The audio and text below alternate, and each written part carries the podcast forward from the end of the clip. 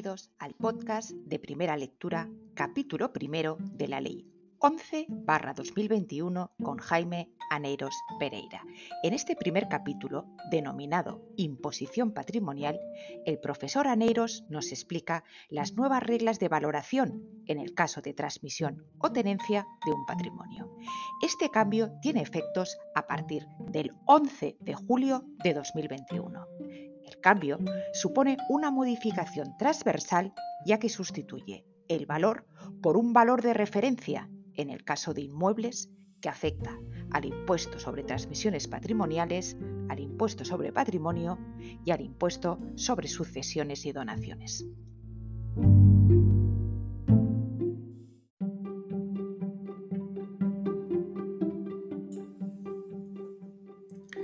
La ley de medidas contra el fraude fiscal, que ha sido publicada en el Boletín Oficial del Estado del pasado 10 de julio del año 2021 y que tiene buena parte de sus disposiciones eh, ya en vigor, incluye un cambio en la tributación de la transmisión o la propia tenencia de un patrimonio. Por tanto, todos aquellos impuestos que están eh, afectados o incluidos en el ámbito de la imposición patrimonial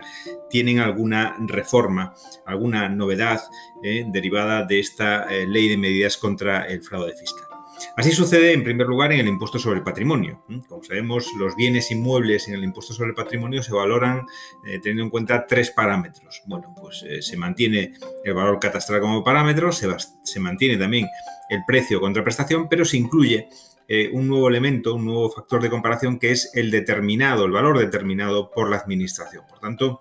los bienes inmuebles se valorarán en el impuesto sobre el patrimonio de acuerdo con el mayor valor de tres, el catastral,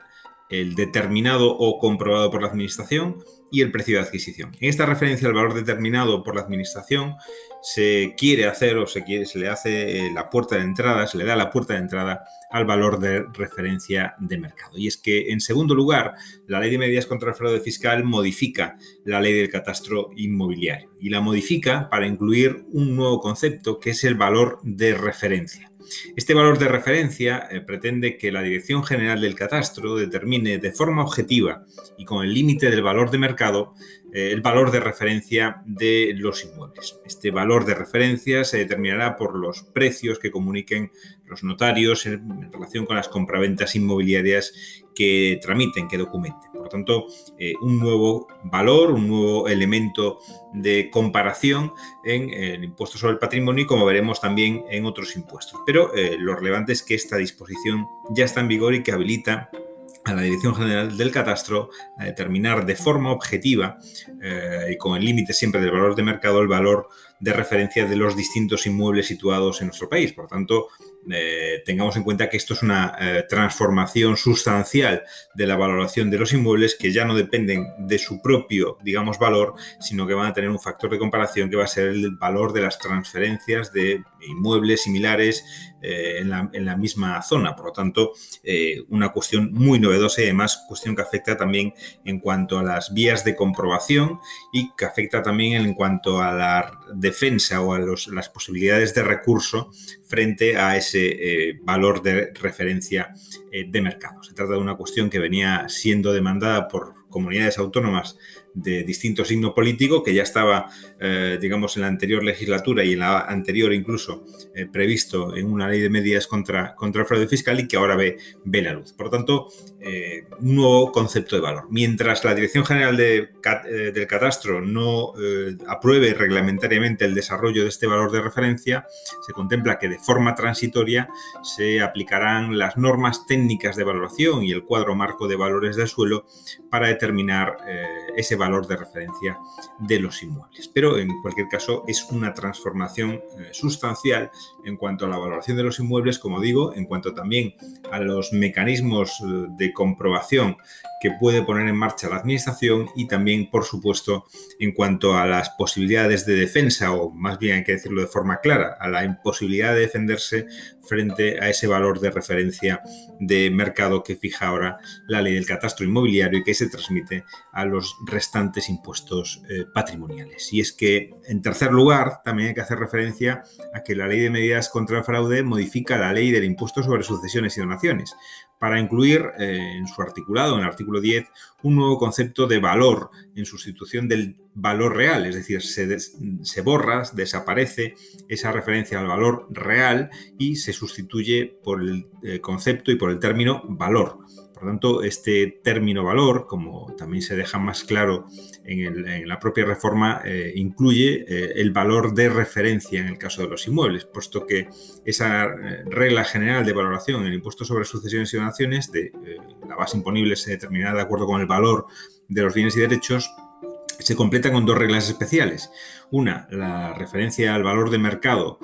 de los derechos o de otro tipo de bienes que no sean bienes inmuebles y dos, con eh, la previsión para los bienes inmuebles con la aplicación del valor de referencia de los inmuebles. Por tanto, eh, en la imposición patrimonial, en este caso cedida a las comunidades autónomas, esa referencia, ese valor de referencia va a configurar la base imponible del impuesto sobre eh, sucesiones y donaciones. Y tengamos en cuenta que estas disposiciones a las que me estoy haciendo referencia están en vigor ya desde la publicación en el Boletín Oficial del Estado y para las eh, operaciones, para los negocios, para los actos, es decir, para las transmisiones que se realicen eh, con posterioridad, por lo tanto, al día 11 de julio del año 2021. Por lo tanto, debemos de tener en cuenta estas nuevas reglas de, valoración. Es importante también destacar, eh, en cuarto lugar, que en el impuesto sobre sucesiones y donaciones se modifica también eh, la regla de la acumulación de las donaciones. El artículo 30 de la Ley del Impuesto sobre Sucesiones y Donaciones obliga ahora a acumular eh, como donaciones las adquisiciones producidas en vida del causante como consecuencia de contratos y pactos sucesorios siempre que digamos que el fallecimiento haya tenido lugar eh, en el plazo de tres años. Por tanto, la acumulación de esos pactos sucesorios muy frecuentes en el ámbito catalán, en el ámbito balear, en el ámbito aragonés, en el ámbito también gallego, eh, hace que haya que acumular a la base imponible, por lo tanto, esas, eh, esos pactos sucesorios realizados en los tres años anteriores al fallecimiento mm, del causante. Por lo tanto, se trata de una cuestión que también incide, también influye en el ámbito de la eh, tributación de las herencias, en el ámbito de la tributación de los pactos sucesorios, porque, como digo, obliga a acumular en la base imponible eh, esos pactos sucesorios que se hayan realizado en los tres años eh, anteriores. También en este impuesto, en el impuesto sobre sucesiones, se realiza una modificación de carácter en cierta medida técnico, eh, pero con alguna trascendencia más que la técnica, eh, en lo que se refiere a la adecuación de la normativa del impuesto a la sentencia del Tribunal de Justicia de la Unión Europea de 3 de septiembre de 2014, esto es, a la liquidación de las herencias por parte de los contribuyentes que deban de tributar en España por obligación eh, real. Se incluye la referencia a que el causante haya sido no residente en España, eliminando esa distinción que existía entre Unión Europea y Espacio Económico Europeo. Por lo tanto, una redacción eh, más amplia para los, para los eh, supuestos de tributación en el impuesto sobre sucesiones y donaciones. Eh, también, eh, de alguna forma, como imposición patrimonial eh, y en relación con las transmisiones, puesto que es una operación que solía o podía estar también enmarcada en la adquisición de bienes por herencia derivados de un pacto sucesorio, se modifica el artículo 36 de la Ley del Impuesto sobre la Renta de las Personas Físicas para también establecer una regla, digamos, en cierta medida antiplanificación fiscal eh, agresiva en el caso de las eh, adquisiciones de bienes inmuebles eh, a través de un pacto sucesorio, de tal forma que se establece que si se transmite esos bienes eh, antes del transcurso de cinco años, eh, eh, el, sujeto se subrogará en la posición del transmitente respecto del valor y de la fecha de adquisición cuando este valor fuese inferior al previsto en el impuesto sobre sucesiones y donaciones. Por lo tanto, se establece en este caso un plazo de cinco años, un transcurso de cinco años para el que eh, si el bien se transmite antes de que transcurra, eh, el eh, adquirente se subroga en la posición del transmitente respecto del valor y fecha de adquisición. Se trata con esta medida de eliminar, de eliminar uno de los beneficios que tenían digamos, anexos la transmisión de bienes a través de un pacto de mejora, porque si el, mejorado o el, el, que se beneficia del pacto sucesorio transmitía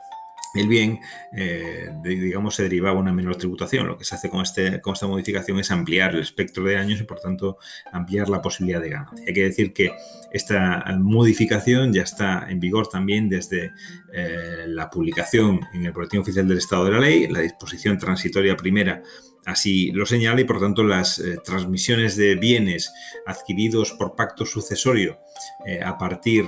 del 11 de julio de 2021 van a aplicar esta regla, esta nueva regla del artículo 36 de la ley del impuesto sobre la renta de las personas físicas. Eh, como decía, eh, la imposición patrimonial también eh, está afectada por la ley de medidas contra el fraude y singularmente también el impuesto sobre transmisiones patrimoniales. También aquí se elimina la referencia al valor real como regla general de la base imponible del impuesto y el artículo 10 habla simplemente del concepto valor, en, sustitución de ese concepto jurídico indeterminado que era el valor eh, real. Y esta eh, regla del valor, sin más eh, aparente, se completa con dos reglas especiales. De nuevo, el valor de mercado para algunos inmuebles y, el, perdón, el valor de mercado, quiero decir, para algunos bienes y el valor de referencia, aquí sí, para los bienes inmuebles. Por lo tanto, también en el impuesto sobre transmisiones patrimoniales se incluye el eh, concepto y el valor de referencia como uno de los elementos eh, de cuantificación de las transmisiones patrimoniales que afecten a bienes inmuebles. Por tanto, ya vemos que tanto en el impuesto sobre el patrimonio como en el impuesto sobre sucesiones, como también en el impuesto sobre transmisiones patrimoniales, el concepto y la referencia, el valor de referencia, es una de las novedades más destacadas que se derivan desde la entrada en vigor de la ley de medidas contra el fraude fiscal. Por lo tanto, también en las transmisiones patrimoniales onerosas, también en las transmisiones intervivos, por lo tanto, que se realicen entre sujetos que, sujetos que no estén eh, obligados a tributar en el IVA, la base imponible va a ser el valor de referencia en el caso de los bienes eh, inmuebles. También hay que decir que en el impuesto sobre transmisiones patrimoniales o en relación con el impuesto sobre eh, transmisiones patrimoniales eh, y como cláusula de cierre del sistema, también se modifica el artículo 314 de la Ley del Mercado de Valores, el antiguo artículo 108 del texto refundido de la Ley del Mercado de Valores, por tanto, esa cláusula antilusiva, esa cláusula que obliga a tributar por transmisiones o por IVA en, en determinados supuestos. Bueno, pues en este artículo 314 también se establece que esa sustitución de los valores netos contables se hará por el valor de referencia de los bienes inmuebles si la operación está sujeta a impuestos sobre transmisiones patrimoniales. Por tanto, también incluso en la cláusula antielusiva específica del artículo 314 de la ley del mercado de valores se incluye esa referencia al valor de referencia de mercado de los bienes inmuebles. Por último, en el ámbito del impuesto sobre transmisiones patrimoniales, también se modifica el artículo 7.5 eh, para intentar clarificar la no sujeción a TPO, a transmisiones patrimoniales eh, onerosas, de aquellas operaciones eh, en las que los transmitentes sean empresarios o profesionales en el ejercicio de su actividad económica y ello con independencia de la condición del adquirente. Por tanto, una regla también de mejora técnica, en este caso en el artículo 7.5 de eh, la ley del impuesto sobre transmisiones eh, patrimoniales. En cualquier caso, la referencia eh, o la relevancia de la modificación aprobada por la ley de medidas contra el fraude fiscal está en la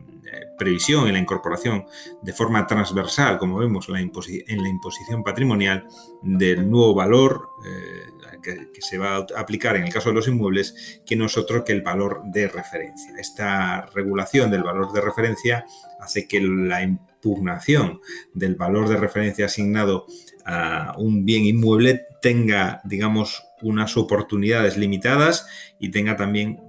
eh, unos plazos exactos en los que eh, poder recurrir frente a ese eh, valor de referencia asignado al inmueble. Por tanto, es uno de los aspectos que marcará sin duda la transmisión de bienes inmuebles realizada fundamentalmente en el segundo semestre de este año 2021, siempre después de la publicación y entrada en vigor de la Ley de Medidas contra el Fraude Fiscal, por tanto siempre después del pasado 11 de julio de 2021.